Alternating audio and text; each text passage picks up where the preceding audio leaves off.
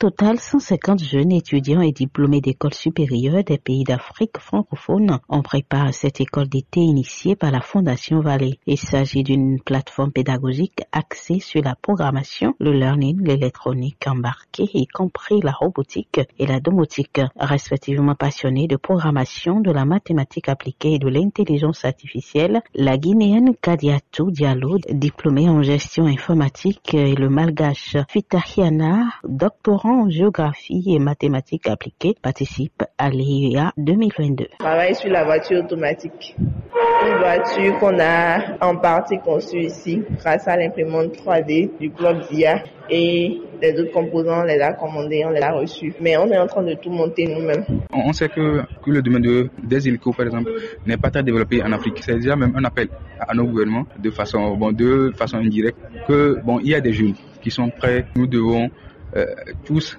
autant que nous sommes, que ce soit simples citoyens ou décideurs, politiciens, que nous devons essayer de l'adapter dans le quotidien. Quant à Sienka qui vient du Tchad, il a travaillé sur une méthode de technologie agricole qui, selon ses dires, pourrait révolutionner le secteur agricole au Tchad. J'ai grandi en aidant mon père dans les champs, dans l'agriculture, et j'étais devenu passionné de la technologie. Et pour moi, c'était une opportunité d'apprendre plus sur la technologie. Pour...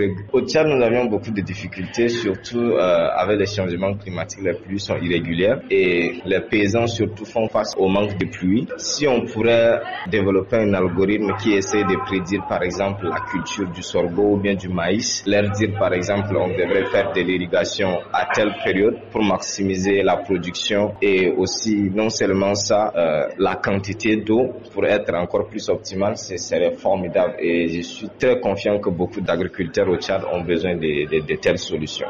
Les participants à cette formation ne manquent pas d'ingéniosité, de la fabrication des voitures autonomes, des maisons intelligentes, des moteurs de recherche intelligents, des drones autonomes, des jeux vidéo, des tapis roulants intelligents grâce à l'intelligence artificielle, autant de projets innovants développés par des juniors et des seniors qui aspirent à sortir le continent africain de l'ombre, a déclaré Dr Espérant Padonou, directeur de la Fondation Vallée et président de l'ONG Bénin Excellence. Cette initiative vient du constat que dans des pays comme la France et le Vietnam où la Fondation Vallée intervient, les élèves apprennent l'intelligence artificielle ou au moins commencent à apprendre la programmation dès la classe de troisième ou seconde. Et quand j'ai été au Vietnam avec la Fondation Vallée, ce constat m'a frappé. C'est l'une des raisons pour lesquelles, d'une part, les anciens boursiers de la Fondation qui sont allés dans ces pays et ont constaté les différences ont décidé de s'unir pour proposer une école d'été permettant aux Béninois qu'ils étaient en classe de seconde de s'initier à la programmation et aux outils de base de l'intelligence artificielle. Cette année, la formation a été ouverte aux juniors âgés de 7 à 13 ans ainsi qu'à d'autres pays d'Afrique. Pour Espérant Padonou, l'intelligence artificielle est un terrain si vaste que le Bénin à lui seul ne pourrait contenir. L'avenir est dans le panafricanisme. Le Bénin est un pays trop petit pour rêver, pour penser qu'il arrivera à faire des grandes choses tout seul. Il est, c'est la même chose au Togo, pour le Burundi, pour tous les autres. Je pense que il est important entre Africains qu'on comprenne que